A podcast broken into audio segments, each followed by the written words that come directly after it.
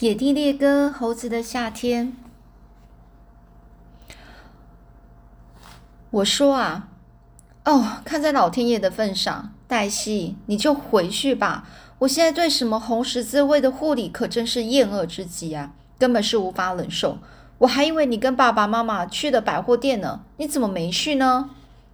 黛西就说：“哦，我很想去啊，我非常非常的想去。但是你应该知道，杰伊贝利，一个好护士是从来不离开他的病人的。”我就说：“你不用不着为我留在这里，我没有病，也从来不是你想的那种病人。”尽管黛西知道我的不满，但是她理也不理，好像我是在同一根橡树桩子讲话一样。哦，也就是说，好像是我在跟一个树桩子，就是一个树啊，那个锯掉的，剩下一个那个呃树的那个根哦，呃留在那里的那个桩子，就是讲就是很像一个椅椅子一样，我就跟他讲话。黛西呢拿着体温计甩了起来，我只好在被子里边哼边打滚。黛西呢拉开被子就说：“杰伊贝利，你这样乱闹可真是孩子气啊！”快起来坐着，我给你量体温。我就嚷了起来：“走开！如果你现在走开，别来折腾我，我就会好了。”刹那间一片寂静，然后我就听到黛西在说：“哼，我的护理书上说，当病人不守规矩时，护士应该是严厉的。”黛西又掀开被子，一把揪住了我的一撮头发，她把我踹到了这个床头，用一个枕头支撑着，那我就坐在那里。我像一只受惊的小鸡，痛得放声大放声大叫。黛西就把体温计塞进我嘴里。好啦，忍耐一下，只要几分钟就没事了。我难受的无力与他反抗，只是咕哝的说：“好吧，要是我死了，这可都是你的错啊。”黛西呢，微笑的就说：“杰伊贝利，你死不了的，你可以那么想，但是你不会死的，顶多一两天。”你就会像从前一样生龙活虎。我希望是这样。我就说你这样讲，只不过是因为你听到了爸爸是这么说的。黛西就反驳的说：“不是，我没有听。我这样讲是因为我是个护士，而护士有责任给他们的病人鼓舞、勇鼓舞哦，鼓励啊，勇气啊。我非常了解黛西，一旦沉迷于他那个红十字会的护理服务，他总是认真过头。”谁说谁想要说服他，谁都会被认为是荒谬的。所以呢，我只好哼哼唧唧的就坐在那里，闭上眼睛，任凭他给我检查。黛西默不作声的给我把脉，然后又查看我的眼睛，用手摸摸我的额头，并在我的脑门上轻轻的拍了拍。他甚至把还把这个耳朵贴在我的胸口上，听了听我的心跳。从他脸上的表情看，我的情况大概还挺不错。黛西把体温计从我嘴里取出来，皱着眉头，低声吹了口口哨，说：“嗯，好家伙，杰伊贝利，你真的在发烧诶，你看这个体温计差点没有炸了。我倒真让我有这真的这倒是让我有点吃惊啊！我知道我是病了，但我原本以为离发烧到足以炸裂体温计的程度还差得远呢。”黛西又说：“那我看看你的舌头。”这时我才有点害怕了，我没再多说什么，就竭尽所能的伸长了舌头。黛西看了看，然后板起面孔说：“杰伊贝利，你的舌苔舌苔多厚啊？”这真的使我震惊啊！舌苔哦，苔藓的苔哦。我就问：“很糟吗？”黛西就说：“哦，不是很糟，但是也糟到可以了。我想我知道这是怎么引起的。”我就叫着说：“你快说说是怎么引起的？”黛西就说：“还记得爸爸说你胃里灌满了发酵的麦芽浆吗？只要它待在那里，你就得继续发病，而你的舌苔呢就会越长越厚。”我就说：“黛西，我浑身都是病，不仅仅是舌头。你现在打算怎么做呢？”而黛西呢边说呢边拿起他那带来的那本书，他就说：“我不知道。”我看出那是他的护理书。黛西呢就把手指呢放在舌头上沾点唾液。然后呢，翻起书来，他就叫着说：“杰伊贝利，我不知道有什么治疗醉酒的方法。我把我的护理书都翻遍了，也没有找到该怎么办。不过这本书里有一个地方有教我怎么治疗病人厚厚的苔藓。我就说，黛西，你别以为我是个酒鬼，你是不是这么认为呢？我只不过是喝醉了一次，这不代表我就是酒鬼，是吧？黛西呢，留在只能在那边翻着书。这我没有太大的把握。我听过也读过醉汉是怎么上瘾的。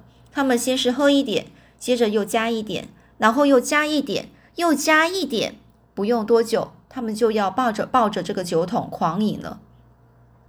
我非常严肃地说：“黛西，如果这回我好了，你再也不用担心我还会喝什么麦芽浆和威士忌了。我敢保证。唉，我敢在胸口画十字。如果我成了醉汉，我情愿去死。”黛西脸上的表情非常悲伤地说：“我不希望那样，杰伊贝利。我真的不愿意，我们长大后有人看到你摇摇晃晃的倒在大街上，说这是老酒鬼杰伊贝利，他就是黛西的哥哥。”我想，我可是受不了这个，我绝对不会容忍的。我会告诉人们，我根本就不认识你。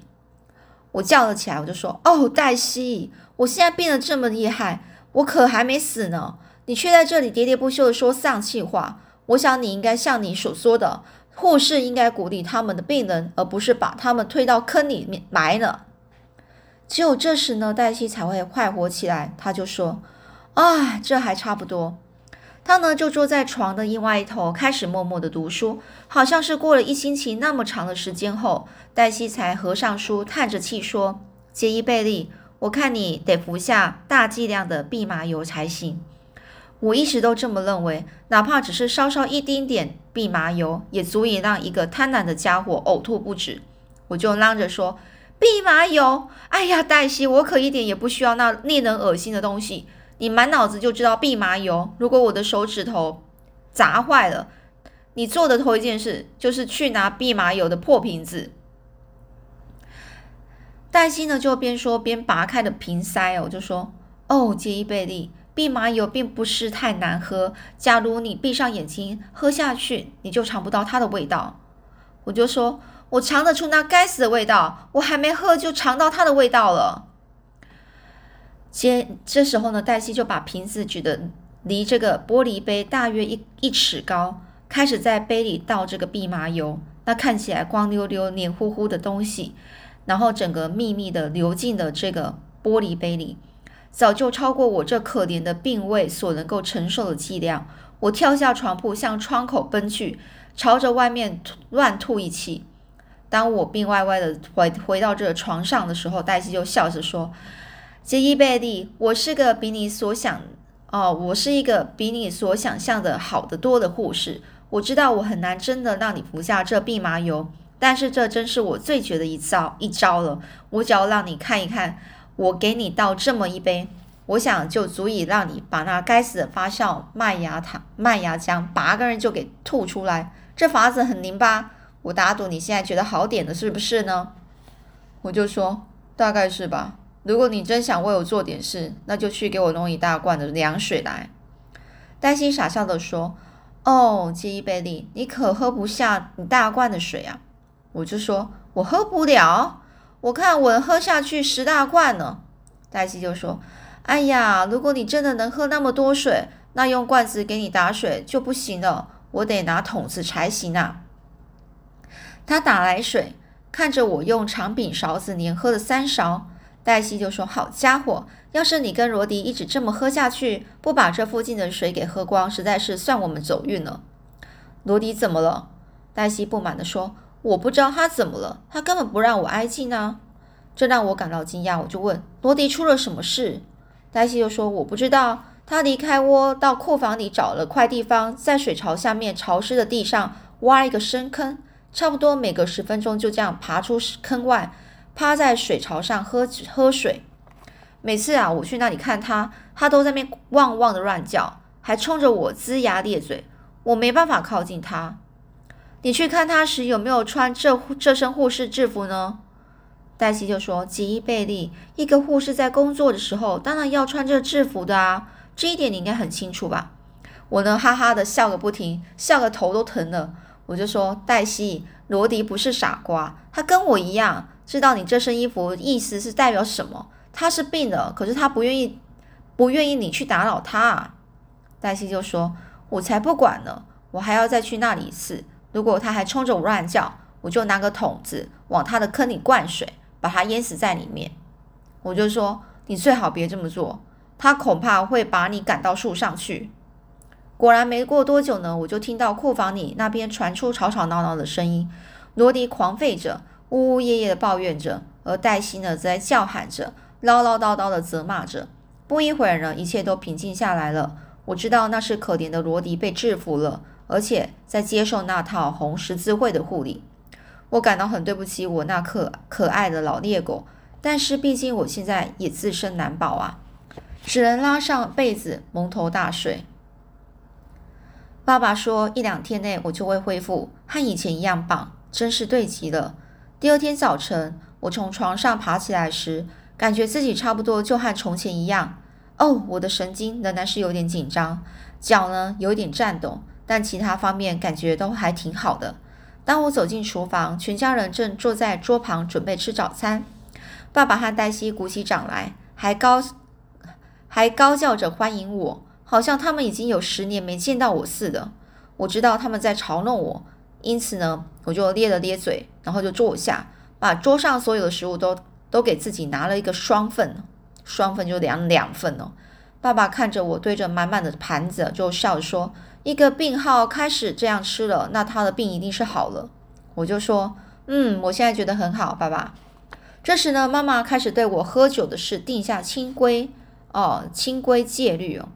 他说：“如果再发生这种事，那我就得卷卷卷什么卷铺卷铺盖走人，而且呢，还得带上那条醉醺醺的猎狗。”黛西呢，咯咯笑着说：“妈妈，假如杰伊贝利得离开家，他也不一定非卷卷铺盖不走不可哦，也不一定一定要拿什么卷卷布卷铺盖不可哦，就不一定要拿那个卷布。”卷布盖哦，那些猴子啊，会把他所有的东西都拿个精光。嘿，他们这次不是连他的裤子都拿走了吗？我想跟妈妈和黛西争辩一番，但是我马上又意识到这样做对自己不利啊。